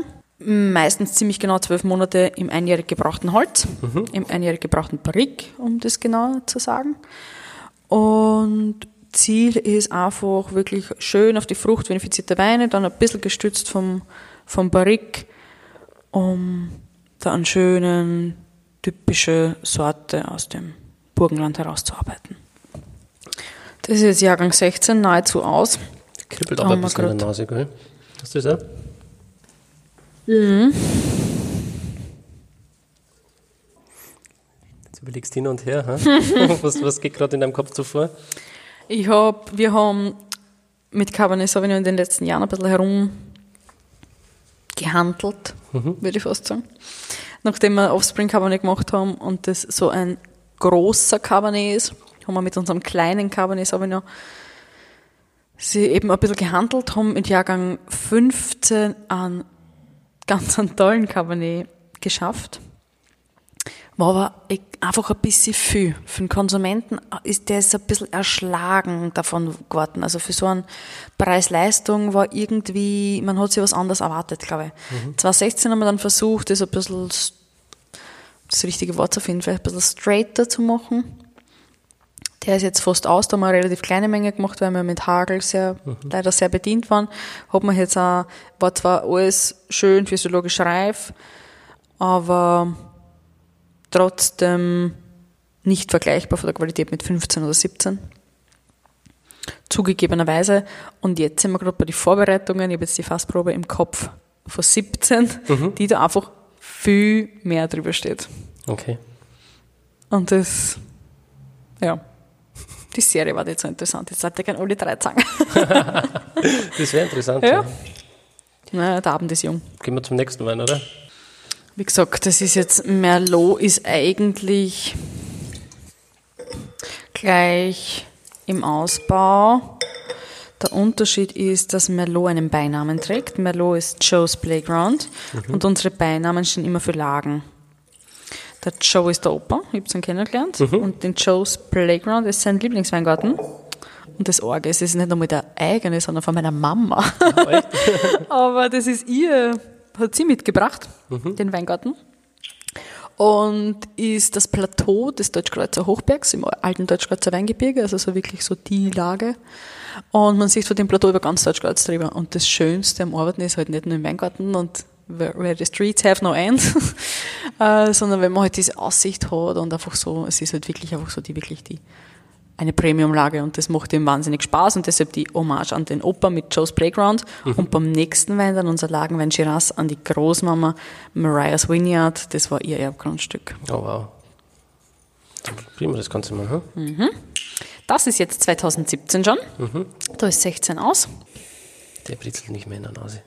Ja, das ist wirklich, also in diesen drei Jahren hat man so viel Unterschied gehabt. Normalerweise sind unsere, gerade Pentagon, unser Flaggschiff, ist eigentlich relativ, relativ unverändert von Jahr zu Jahr. Das ist so, der Gastronom bestellt, ohne das zu probieren, weil das ist einfach immer extrem gut. Natürlich gibt es ein bisschen Schwankungen und vom Geschmack, aber trotzdem ist das, hat das eine wirkliche Kontinuität. Und da die einzelnen Lagen und die einzelnen Sorten, das ist in den letzten paar Jahren echt große Schwankungen, gegeben, was voll interessant ist. Das macht es spannend. Deshalb kommt man jetzt ja zum Neu probieren. So muss es sein. Das ist ein guter Merlot, auf jeden Fall. Klassisch, die Rebsorte. Der Ladies Wein, hm? Genau, ja. Ja, ich finde aber das auch schon. Ja, hat schon Körper. Ja. Ist schon was da, wie gesagt, 17. Hat schon wirklich in sich gehabt. Mhm. Aber gefällt uns sehr gut und ist jetzt wieder eben unser einziger Melo. Jetzt können wir sich wieder vor auf den konzentrieren. Mhm. Das passt sehr gut. Du noch? Hm? Nein, ich trinke noch. Habt ihr dann also eine klassische Bordeaux-Blend? Ähm, na, eigentlich nicht. Ist das was, was dich interessieren würde? Ah, Vielleicht, ja. Interess in Ideen gibt es viel, aber schauen wir mal. Jetzt, ja. Ich muss aufpassen, dass nicht alles zu viel wird immer und dass ich bei dem bleibe, was ich gerade mache und nicht schon wieder kurz vorm Schluss abspringe und schon zum nächsten hüpfe. Und wir haben jetzt in dem, in dem Haus, wo wir jetzt eben gerade sind, das haben wir erst im Juni bezogen und haben, wollten eigentlich nur so Soft Opening, haben das mit taktoffenen Kellertür und Rotweinfestival dann so gehabt, war sehr gut angenommen und haben gesagt, okay, bei dem belassen wir es. Und jetzt habe ich Ende des Jahres den Newcomer des Jahrestitel ergattert. Was mich super gefreut. Und jetzt haben wir gesagt, ah, wir müssen doch feiern. Von, von wem hast du den gekriegt, den Titel? Den vergibt das Land Burgenland in Kooperation mit den Casinos Austria. Oh, cool. Und das ist nichts, was du anmeldest oder nominierst oder irgendwie, sondern die sitzen einfach zusammen. Also das ist das, die Wein Burgenland eben, aber auch die Landwirtschaftskammer, es sind die Casinos Austria, es ist der Sommelierverband Österreich, es sind also einfach ganz viele verschiedene Gruppierungen, die zusammensitzen, Empfehlungen abgeben und dann gemeinsam diskutieren und sich für einen entscheiden. Und das ist halt einfach aus der österreichischen Vielfalt an Talenten oder an Jungwinzern da jetzt einfach den Anruf zum kriegen und sagen, du, 12. November nimmst du nichts vor, gell, da bekommst du die goldene Traube. und ich, was? also das war, da habe ich überhaupt nicht damit gerechnet. Okay. Eine Riesenehre. Wahnsinn. Ja, und dann haben wir gesagt, okay, wir müssen doch feiern. Auf jeden Fall. Und jetzt bin ich gerade dabei, später aber doch die Einladungen endlich zu machen. Und jetzt wollte ich da schon wieder voll extravagante, außergewöhnliche Sachen machen. Und ich dachte, okay, es werden doch einige Einladungen werden, wenn ich das jetzt in ein Holzstück eingravieren lasse und das Holzstück eineinhalb Kilo hat und die das mit der Post verschicken. Ui, ui. ja, okay, also ein Stück aus einer, aus einer Weintaube wird es nicht. Das ist schon mal ausgeschlossen. Aber solche Auszeichnungen, die können auch wieder Türen öffnen, gell? Also, Äh, ja, ich glaube schon. Also ich, ich freue mich persönlich einfach enorm. Ich schätze das total. Und ja, ist schon was, wie gesagt, nichts, was du bewirbst. Also das war nochmal so dieses, ja, Anerkennung. absolut. Wirklich toll. Freut mich. Darauf trinken wir, oder? Prost. Prost. Mit der Mary, Mit der Mary. die Oma, ja. Das ist jetzt der Lagenwein Shiraz. Das ist halt jetzt wieder was ganz anderes wie Black Pepper. Da haben wir halt jetzt wirklich so diese Steigerung daraus. Jahrgang 15, wohlgemerkt, war jetzt gut eineinhalb Jahre im Barrique, oh, naja, knapp eineinhalb Jahre im Barrique. Ich kann Blödsinn erzählen. Hat schon so ein bisschen was Fleischiges in der Nase, gell? Und war aber, ist neues Barrique, 100% neues Barrique. Mit Jahrgang 15, ich meine, wir müssen denken, wir haben 19. Das hat jetzt schon ein bisschen Flaschenreife. Natürlich nur ein klein wenig, aber trotzdem finde ich, dass man sich schon zum jetzigen Zeitpunkt vorstellen kann, in was für Richtung es geht. Und absolut perfekte Balance. Säure, Alkohol. Gefällt mir sehr gut. Ja, das ist jetzt, sind jetzt bei 14 Alkohol, also ob, ob dem Wein geht es dann mit 14 oder mehr weiter. Aber ja, also für mich eigentlich aktuell ziemlich das Highlight in unserer, in unserer Range. Das ist halt ja, mit jedem Jahr wird dann bewusst, der Rebstock ist jetzt noch ein paar Zentimeter tiefer. Wie alt sind die Reben für den Schiff? 30 Jahre. Das ist ja noch relativ jung für so eine Rebe. Also da gibt es ja noch mehr so Potenzial. ist es. Und man merkt wirklich jedes Jahr. Aber trotzdem, Shiraz, 30 Jahre, der Shiraz in Österreich ist halt wirklich, ja, und da sieht man einfach, was für Potenzial das noch hat. Wie viel Hektar habt ihr da von dem? Oh, no, das sind schon ein paar. ja, wir werden jetzt wahrscheinlich auch noch ein bisschen was auspflanzen, weil Black Pepper uns ein bisschen durch die Decke schießt, mit dem haben wir gar nicht gerechnet, dass der so gut geht. Jetzt müssen wir schauen. Aber man muss sagen, vom Lagenwein machen wir jetzt nicht, machen wir jetzt nicht, machen wir jetzt nicht die Welt. Mhm. Wie viel Hektar habt ihr insgesamt? Jetzt ganz aktuell 23. Das ist jetzt wirklich Eigenfläche. Mhm. Neu reduziert. Und wie viele Flaschen verkauft ihr? Ja gut, 100.000. Also je nachdem, ob, ob alles passt, aber zwischen 100 und 130.000. Wie, wie viel Hektar habt ihr früher gehabt? Ja, zu Glanzzeiten waren es gemeinschaftlich mein Vater mit seinen Brüdern, der gemeinsam die Firma geführt hat. Die haben sich dann erst mit Pensionierung oder ja, mit Pensionierung des ersten Bruders quasi getrennt.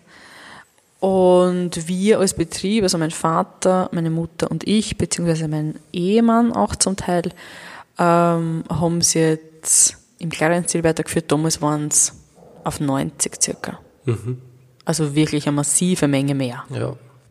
Das ist jetzt für mich persönlich die Größe, wo ich mich wahnsinnig wohlfühle. Wie ist dann die Entscheidung gekommen, von 90 auf 23 runterzugehen? Ne, es war so, dass er jeder seinen Teil gehabt hat. Also mit dieser Auflösung hat jeder seine Weingärten wieder sich selbst genommen. Und somit ist natürlich schon ein großer Teil weggefallen von den anderen zwei Brüdern und dann bewusst vor ein paar Pachtflächen sich trennen und mein Mann hat zwei Hektar mitgebracht. Dann haben wir da einfach andere ausselektioniert. Der Mann ist auch äh, Winzer, oder? Nein, aber der natürlich auch aus seinem Haus, was Weingärten hat und ja, eineinhalb Kilometer entfernt von hier Wirklich? ist Elternhaus und die haben natürlich auch einfach ein bisschen Weingärten gehabt und, Aber können, und sehr schöne Weingärten. aber können Shiraz Keine Shiraz. Leider nein. Zweigelt, ne? Zweigelt Blaufränkisch. aber macht nichts. In guten Lagen sind wir voll zufrieden. Probieren wir die nächsten. Hm? Ungern. Ah, soll man nicht noch einen Schluck trinken? Ich mach noch einen Schluck. Du kannst trinken, immer mal ein bisschen aufpassen. Weil das wird ziemlich viel bei mir. wenn man Ich kann verteilt. nämlich richtig trinken. Ich weiß, im Stock. Das kann sein. Ja, der erste Wein, an den ich mich erinnere, war Shiraz 97. Da unten im Kleinkeller, wo wir vorher waren, wo die Brickfässer gelegen sind. Ich glaube, das dritte oder vierte oben war's. Da ist, ich kaum lesen können, ich bin Jahrgang 91. Und, also, das Jahrgang 97 war ich sechs Jahre, gerade in der Schule, gerade Shiraz entziffern können. Und den habe ich kosten dürfen. Oh, Oh, das war gut. Selten, dass der sechsjähriges Kind sagt, darf man eigentlich gar nicht erzählen, dass man mit sechs Jahren schon einen Schluck Wein. Heutzutage muss man da aufpassen. Ach, der, Ja. ich glaube, der Robert Weil hat mir im Interview erzählt, äh, Wilhelm Weil, dass der schon relativ jung genascht hat am Wein. Okay. Also es kann auf jeden Fall nichts schaden. Nein, ich glaube auch Wenn nicht. der Wilhelm Weil das darf, dann darfst du das. Ja, passt. Kein schlechtes Gewissen. Nee. Pentagon.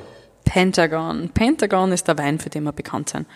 Das ist einfach so, wir haben zwar von der Kategorie her noch ein Hexenberg noch drüber, aber Pentagon ist einfach das Flaggschiff vom Haus. Der erste Wein, den wir gemacht haben, oder den ersten Wein, den wir in die Flasche gefüllt haben und ein Etikett, wirklich eine Marke draufgeklebt haben, das war 99.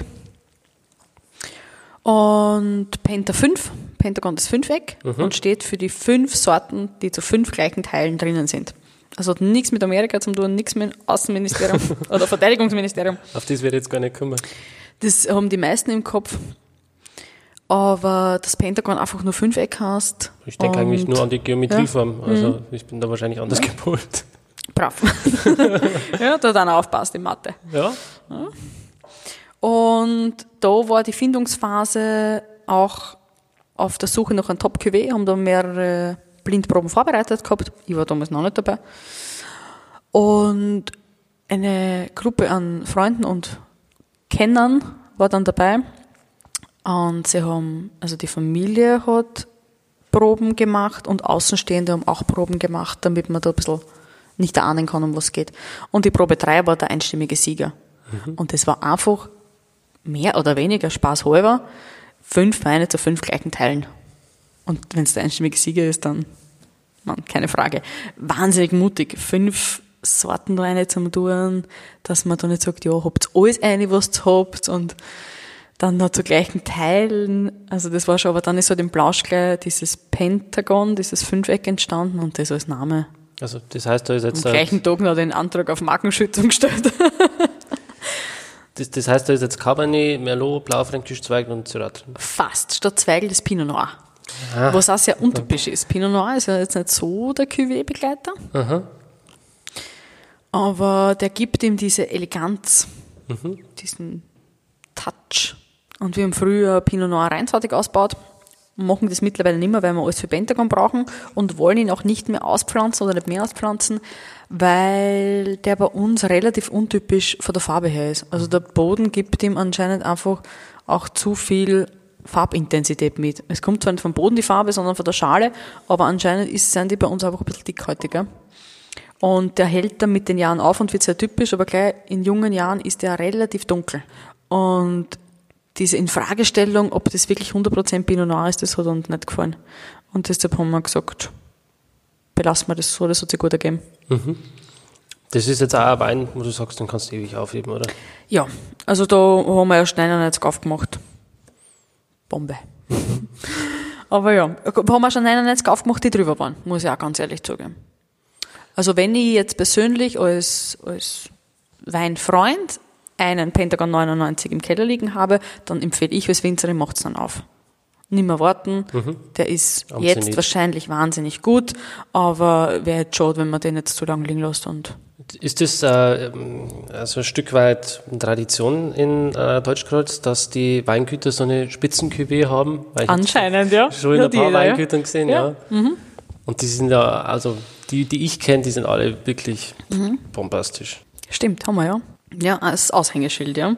Natürlich ganz viel auch mit Blaufränkisch. Mhm.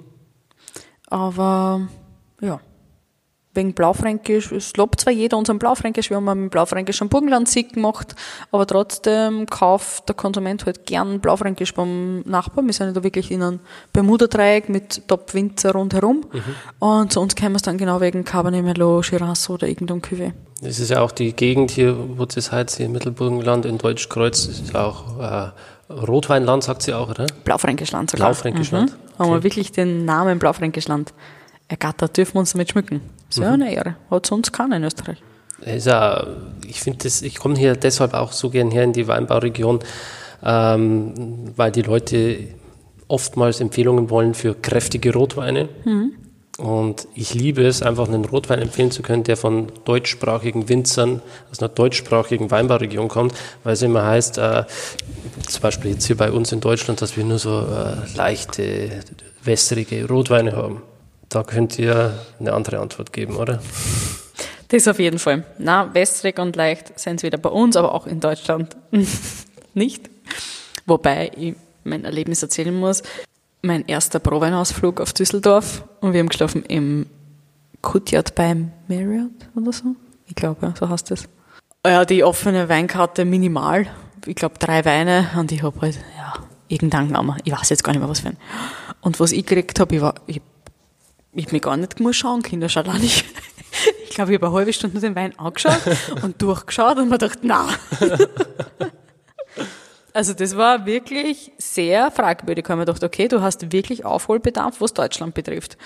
Und bin dann ziemlich bald in die Pfalz zum ersten Mal gefahren okay. und habe mir dann, kennt da zufällig einen Winzer und haben sich da ein paar Weingüter angeschaut, super Weingüter, wirklich mhm. Spitzenweingüter. Zum Beispiel? Äh, Repolz. Oder wer hat mir super gefallen? Das ist der Präsident von die VDPs. Christmann. Genau. Hat mir von die Weine her wahrscheinlich am besten gefallen sogar. Finde ich einen super schönen Betrieb, der das richtig picobello beisammen hat. Ist jetzt gar nicht so klein, aber auch nicht so groß. Ich glaube, der hat irgendwo bei die 15 Hektar oder so. Hat mir sehr gut gefallen. Ich muss sagen, nach drei Tagen Pfalz war mein Magen ziemlich beleidigt. Also die Säure ist ja schon nicht ohne. Also das bin ich einfach nicht gewohnt. Das war heftig, aber hat sich richtig ausgezahlt. Mhm. Aber man muss halt schon sagen, dass die, also die haben schon Säure, die Weine, auch die Rieslinge und so mhm. weiter, aber da steht auch da als Extrakt und die Mineralität mhm. entgegen. Ja, absolut, ja. Das ist mhm. Bombe, also ich mhm. liebe die Weine auch. Ja, aber die haben ja dann teilweise richtig, also wirklich trocken den Wein ausgebaut. Also ich, ich mag das ja extrem gern. Also ich bin eher der Freund von, bin ich mehr auf der trockenen Seite als von einer Restsüße. Aber wenn das halt dann richtig knochentrocken ist und dann aber so viel Säure hat, dann, dann ist zumindest ehrlich, dann war es jetzt zwar okay, ich muss aufpassen, weil mhm. so ist sie versteckt. Aber ja. Gibt es noch so andere äh, Weinbauregionen oder Weine, wo du sagst, die trinkst du wahnsinnig gern privater? Ähm, ich muss mich zugegebenerweise international noch viel mehr durchkosten, als ich das bis jetzt gemacht habe. Ich habe jetzt das Problem, dass ich einerseits ein bisschen patriotisch bin und so gern meine Winzerkollegen unterstütze und halt dann einfach bei einem Kunden dann halt lieber vom lieben Nachbar den Wein trinke, weil ich ihn halt so gern habe, mhm. als dass ich doch jetzt international ausschreit und einen Wein trinke, der bestimmt gut ist, aber ja, ihm ist das total egal, dass ich die Flaschen da jetzt trinke. Zudem hat dann zum Beispiel meine Mama eine Baufirma und baut zum Beispiel aktuell für einen netten Kollegen, dann ist es einfach so, wir sind da wirklich sehr, ich, ich weiß gar nicht, ob das traditionell ist oder ob das, ich weiß nicht, oder ob wir da so dran glauben, aber das ist einfach so, da ist so Vertrauen da und der, wir bauen mit, der baut mit uns und wir kaufen dann seinen Wein und das ist irgendwie so ein Entgegenkommen und wenn das jetzt schlechter Wein war, war es eh was anderes, aber wenn der Wein super ist, dann greife ich halt hundertmal zum Kollegen aus der Kreuz, obwohl ich den Wein in- und auswendig kenne, mhm. als dass ich halt jetzt auf was Internationales greife. Also da muss ich mich wirklich so ein bisschen überwinden oder aus der Komfortzone raus und sagen, komm jetzt, ja, trink ist, was anderes. Man ist halt so in seiner Filterblase ja. drin. Mhm. Aber ja, es wird immer mehr. Aber wir müssen immer mehr trinken. Du, wir sind, wir sind ja jung. so ist es. es gibt noch viel zu entdecken. Ja. Und also Weinbauregionen will ich sowieso alle, ich will keine auslassen, ich will alle bereisen, aber ja, irgendwann halt. Wir werden es schon schaffen. Fahren wir an die Mosel. Das ist sowieso, das ist, ich liebe die Mosel. Das will ich sowieso machen.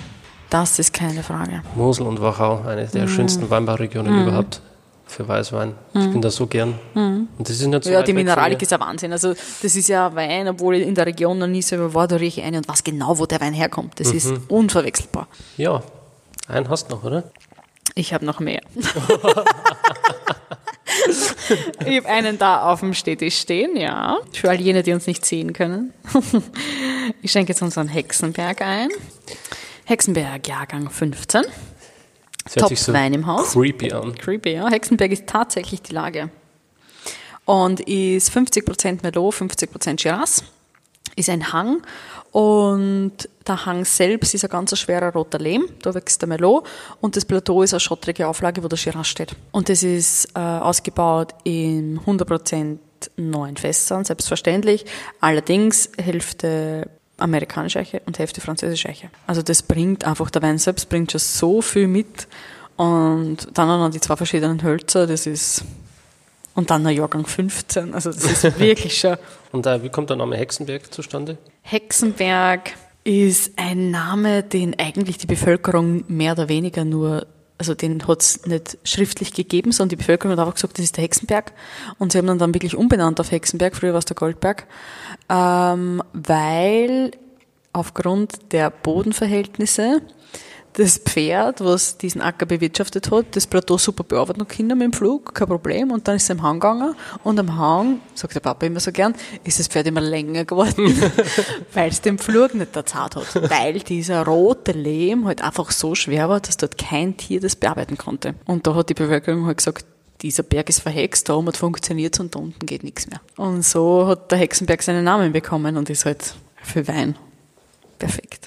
Setzt du deine Pferde ein im äh, Weingarten ein? Nein, ich habe nur eines und das ist ein Frühpensionist, der hat Rückenleiden und darf sein, sein Koppelleben in vollen Zügen genießen. Nicht, dass er es vorher nicht dürfen hätte, aber jetzt halt noch mehr. Jetzt gehe ich nur mit Pferd und Hund Gassi, mhm. was dann meine Instagram-Follower sehen. ähm, und na, der wäre viel zu verrückt dafür. Okay. Es ist ein verrückter Vogel. keine Tierarbeit, keine Kinderarbeit. Wir sind total nachhaltig und sozial. Das ist halt jetzt in der Nase schon was ganz was anderes. Das ist halt einfach noch mehr Kategorie drüber. Wo liegt der preislich, der Hexen? 39, unser teuerster Wein im Sortiment. Mhm. Und der Pentagon bei? 25. Ja. Wenn ich mich in Wein eingraben würde, dann den. Oder ertränken. Ertrinken oder ertrinken. Er, ertränken mhm. ertrinken? Ich ertränke mich und ertrinke dann. In Rotwein. Ja, Rotweinbad, ne? Wieso nicht? Ist nichts dagegen anzuwenden. Würdest du den Wein sensorisch beschreiben? Ich lasse dir jetzt die Sensorik und den nächsten mache ich. Ah, ich das, du machst das so gut, ich höre das so gern. Zuhörer, ich auch, oder? Nein, das ist dir meine Instagram-Videos an, ja. wo ich das mache? Ja. Mhm. Ich finde, ähm, das, was den Wein groß macht, ist, glaube ich, diese unwahrscheinliche Länge. Wenn man den Wein am, am Gaumen hat und runterschluckt, dieser Druck, diese Frucht und äh, diese, ja, diese Länge, diese roten Früchte, die lassen halt gar nicht mehr nach. Und ja, ich spüre es immer noch, ich schmecke es immer noch. Also da kann man wirklich die Sekunden runterzahlen. Eine Minute Abgang oder sowas mindestens. Ich glaube, das ist wirklich Hört nicht auf, ja? Ja. Ja, es ist halt so vor allem dieses amerikanische Barrique, was ihm so ein bisschen das Vanillenoten noch mitgibt, was so ein bisschen den Shiraz noch unterstreicht, finde ich. Ich finde, dass dem Shiraz vor allem das amerikanische gut steht. Was dann, ich sage jetzt einmal, das Grüne im positiven Sinne, in Form von Eukalyptus zum Beispiel, vom Shiraz, dass das das extrem wach dann macht. Das hat dann einfach so wirklich ein bisschen Dörrobst mit dabei. ja. Und in der Nase auch so leichte ätherische Noten, wie du schon sagst. Genau. Fast ein bisschen Gewürznelken. Ja, auch. Aber lebt natürlich. Also der verändert ich sich natürlich Ich, ich habe jetzt die Minze, Flasche, ja. Mhm. habe ich jetzt ganz stark in der Nase. Wobei äh, stark in der Nase auch übertrieben ist, weil der Wein ist schon eher äh, filigran auch. Mhm. Also trotz all seiner Kraft ist er elegant und der schlägt dann jetzt nicht irgendwie mit Aromen, sondern die Aromen, die sind wirklich ganz komplex und äh, Das ist schon das, für das unsere Region steht. Also es ist schon klimatisch so, dass zum Beispiel der Neusiedlersee einfach wirklich wärmer ist, dass der Neusiedlersee auch wärmere Nächte hat als wir. Wir daher zum Beispiel auch von der Ernte ein bisschen hinten sein. Und diese kühlen Nächte halt für mich persönlich auch diese kühlere Eleganz irgendwo. Also es ist jetzt nicht, es geht in keine marmeladige Richtung, sondern ist einfach, ja, ich finde es ein bisschen eleganter. ich mag auch eh gerade im Rotweinbereich die kühle Eleganz mehr als dieses, ja, wie du schon sagst, konfitürehafte, ähm, wenn auch die Säure dann ein bisschen nachlässt, dann ist es oftmals ein bisschen matschig, ein bisschen flach. Und da gefällt mir doch die frische, elegante, kühle Note viel besser. Jetzt gibt es Überraschungen. Ich habe mir gedacht, wir machen jetzt einen Offspring Cabernet auf Ja, und darüber, oder? dann was Altes und dann das Neue davon. Ich mache jetzt auf Offspring Cabernet Sauvignon, das ist jetzt Jahrgang 13, der zweite. Mhm. Wie gesagt, Öl hat es ja auch schon gegeben. Und das sind jetzt die letzten Flaschen. Genau. Und wir sind eigentlich, also auch so, wenn ich persönlich gefragt wird, sollen wir Ihnen den Wein dekantieren? Äh, so genau, glaube ich nicht. Ich glaube einfach nicht, dass das notwendig ist. Wie gesagt, ich habe Tourismus schon gemacht und habe das gelernt und über der Kerze und das so richtig. Aber ich finde es oft einfach nicht notwendig. Das ist der einzige Wein im Sortiment, wo wir sagen, bitte tut den in der Karaffe. Das ist wirklich wichtig, dass der Wein Luft kriegt. Das tut ihm richtig gut. Und der war drei Jahre im einjährig gebrauchten Barrique, also gar nicht neu. Sie sehen, das ist jetzt portioniert, das ist schon viel lässig, gell? Ja, das Leibwand. Leiwand. Leibwand, Das ist der narrisch, das ist ein Hate. Na schau, jetzt habe ich zu wenig portioniert, das ist halt der Nachteil. Fra- Frage an die deutschen Zuhörer, wer kennt den Begriff dieses Leibwand? Leibwand, oder? Leiwand. Das ist kein Leibchen, das ist einfach Leiwand. Und ich habe mir schon wieder zu wenig portioniert. So, Zum Wohl. zum Wohl. Ui. Der ist ganz verschlossen. Ja, der war halt drei Jahre eingesperrt und ist auf einmal in der Luft. Gell? Na, das ist was ganz Besonderes. Also das ist, hat jetzt als einziger Wein im Sortiment über 14, 14,5 oder ein bisschen mehr Alkohol. Haben wir von der besten Cabernet-Lage noch einen Teil hängen lassen. Also war dann der zweite oder der dritte Lese daraus. Der verändert sich jetzt äh, wirklich sekündlich. Ja, er wird jetzt, jetzt wieder langsam. Das muss man halt auch wissen, ja. Deshalb geben wir da diese Empfehlung eben immer mit den zum Belüften. Gut, dass du diesen Wein sensorisch beschreiben musst. Hast du ja gesagt. Ich glaube, das ist jetzt extrem, das ist nämlich wirklich schwierig, weil er noch nicht so ist, wie er sein soll.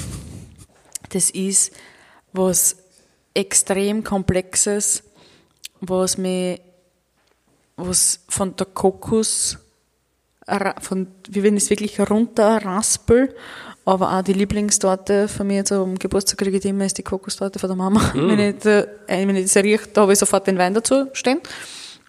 Passt verblüffenderweise auch relativ gut zu Süßspeisen. Und hat ganz viel Obst drinnen. Das ist wirklich auch so ein Zwetschgenröster, wie es zu, wie es zu den Nachspeisen kriege, wie es zu einem Kaiserschmarrn kriege. Ja, wir sind noch immer nicht dort, wo wir hin müssen, aber Ja, der Weg ist schon erkennbar. ja. Und hat dann halt noch diese Kaffeenoten dabei und das ist schon richtig komplex. Also ein bisschen Veilchen sind trotzdem noch dabei, finde ich. Die verirren sie immer ein bisschen mit ein. Jetzt. Ich schenke da jetzt ein bisschen nach und gebe da ein nächstes Glas und den schauen wir sich nachher nochmal an.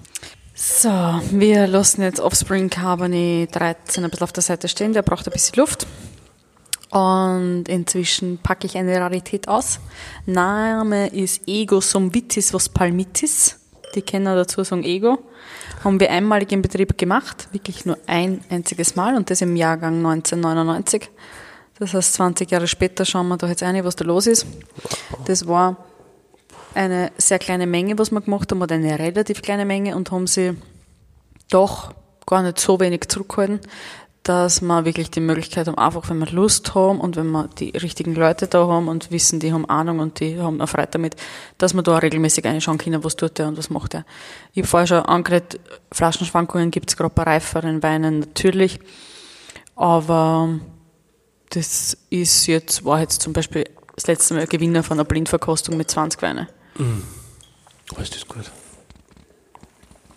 Oh. oh, liebe Zuhörer. oh, ist das gut. Ja, das ist halt jetzt nicht vergleichbar mit irgendwas. Und ich sag, es gibt halt nichts über reife Weine, aber ich verstehe, dass man nicht ewig das in Köller legt und nicht trinkt. Das kann ich auch nicht. Ich muss mal immer aufloschen in das Eck und in das Eck greife ich nicht hin. Und dann gibt es ein Eck, da darf auch mein Mann nicht hingreifen, nur ich. Aber das ist halt jetzt einfach was, das macht schon echt einen Riesenspaß. Was, ist, ist was halt bedeutet das Ego? Ego Somvitis, was Palmitis ist aus der Bibel. Ein Bibelspruch, ich bin die Rebe, ihr seid der Rebstock. Mhm. Ähm, ja, weil halt alleinig nichts geht. Ja. Der Zusammenhalt ist das Wichtigste. Und auch so, wenn keiner den Wein kauft, dann kann er auch so gut sein. Man braucht auch den Konsumenten dafür. Und die Bedingung an den Wein war, es darf nicht nur das Jahr perfekt sein, sondern es muss auch einen Anlass geben. Und 1999 war damals die Firmengründung von meinem Papa mit seinen Brüdern. Und seitdem ja wir Flaschenfüllen sein, so mit dem Outfit oder mit einem ähnlichen Outfit. Und jetzt kommt die große Überraschung. Alle, die jetzt schon zuhören, wissen schon vor allen anderen mit der Öffnung unseres Stammhauses am 3., 4. Mai äh, folgt Jahrgang 15 als Zweitauflage. Wahnsinn. War natürlich wieder, das, die Anforderung an den Wein war sehr groß.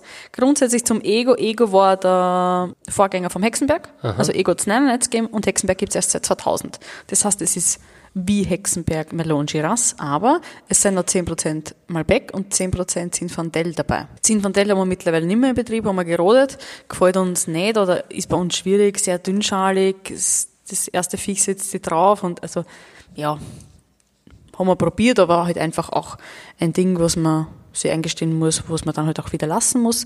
Malbec haben wir noch immer, füllen wir aber nicht in die Flasche, ganz eine kleine Menge.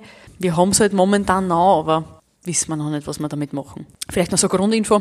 Ego hat es im Einzelflaschenverkauf gegeben mit einer ganz schicken Schachtel. Die Flasche 110 Euro.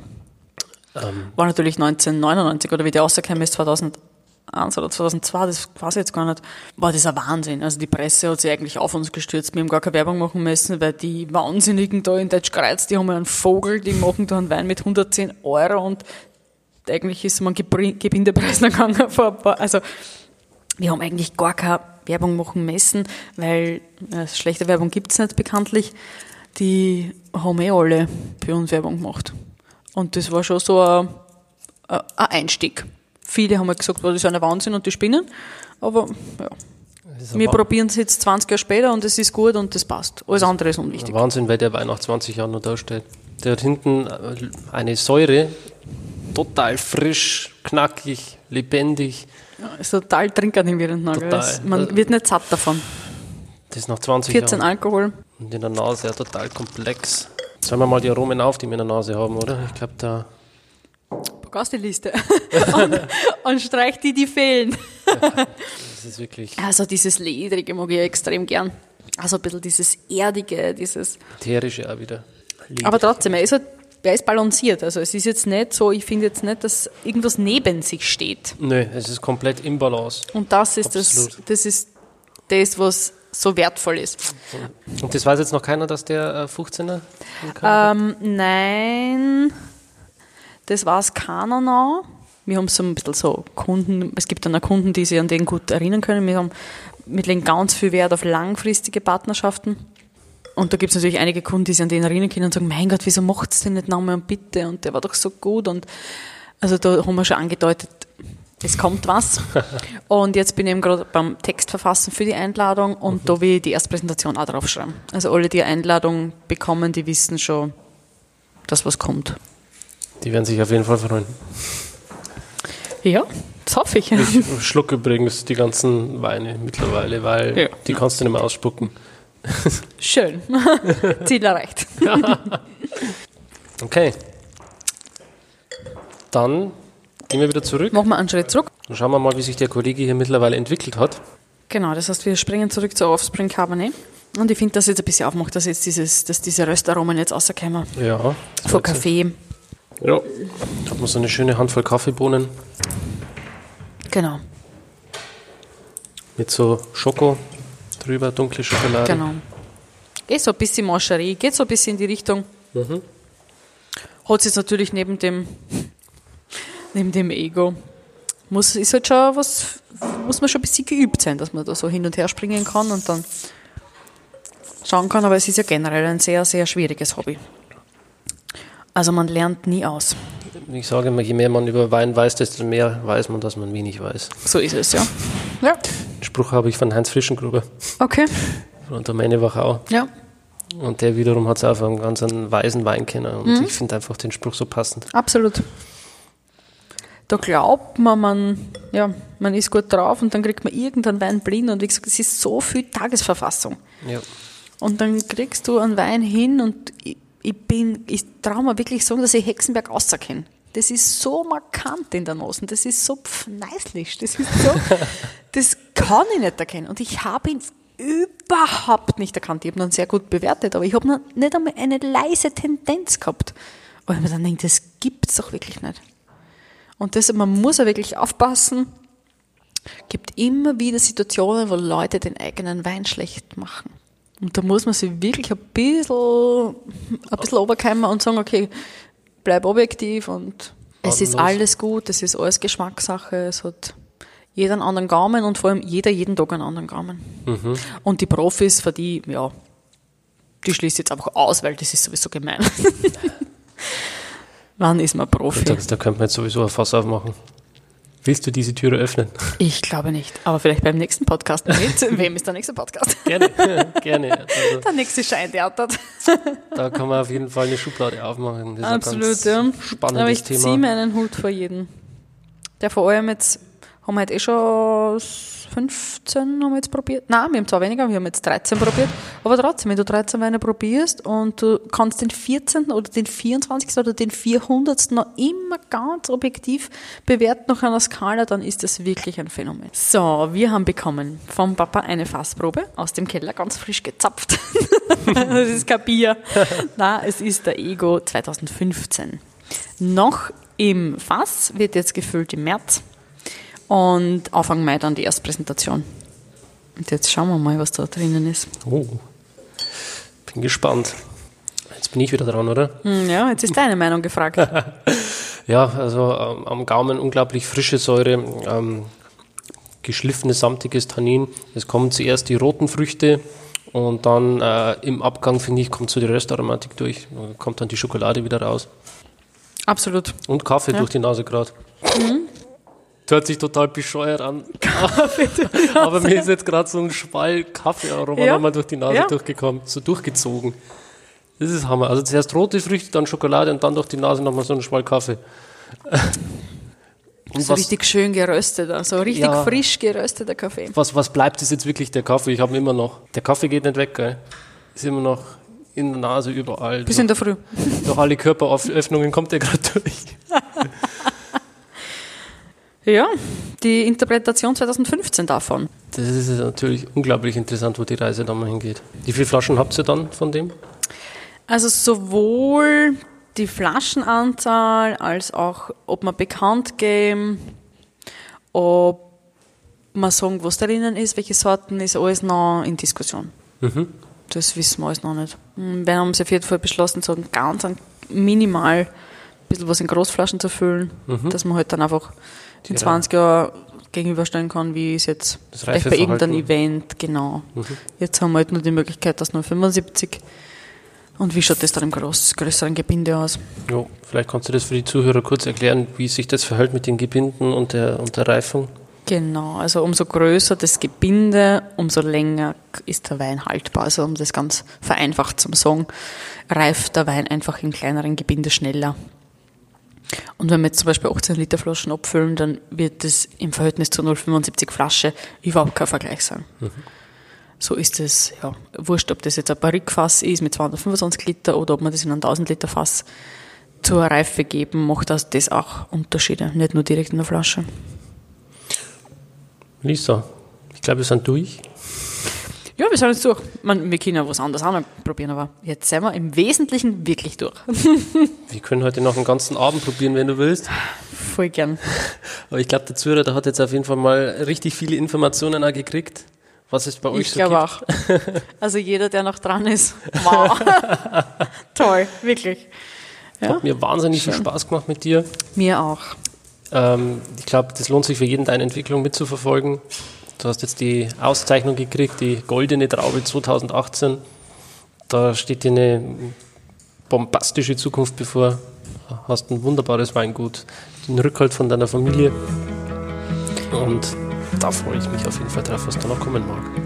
Ja, danke schön. Danke für Besuch, danke fürs Zuhören, fürs Dabeisein. Und bis bald. Tschüss. Tschüss. Schön, dass du dabei warst. Wenn dir dieser Podcast gefallen hat, dann bewerte mich auf iTunes. Wenn du Fragen hast oder mehr Informationen zum Thema Wein suchst, dann schau auf meiner Website wein-verstehen.de vorbei. Bis zum nächsten Mal.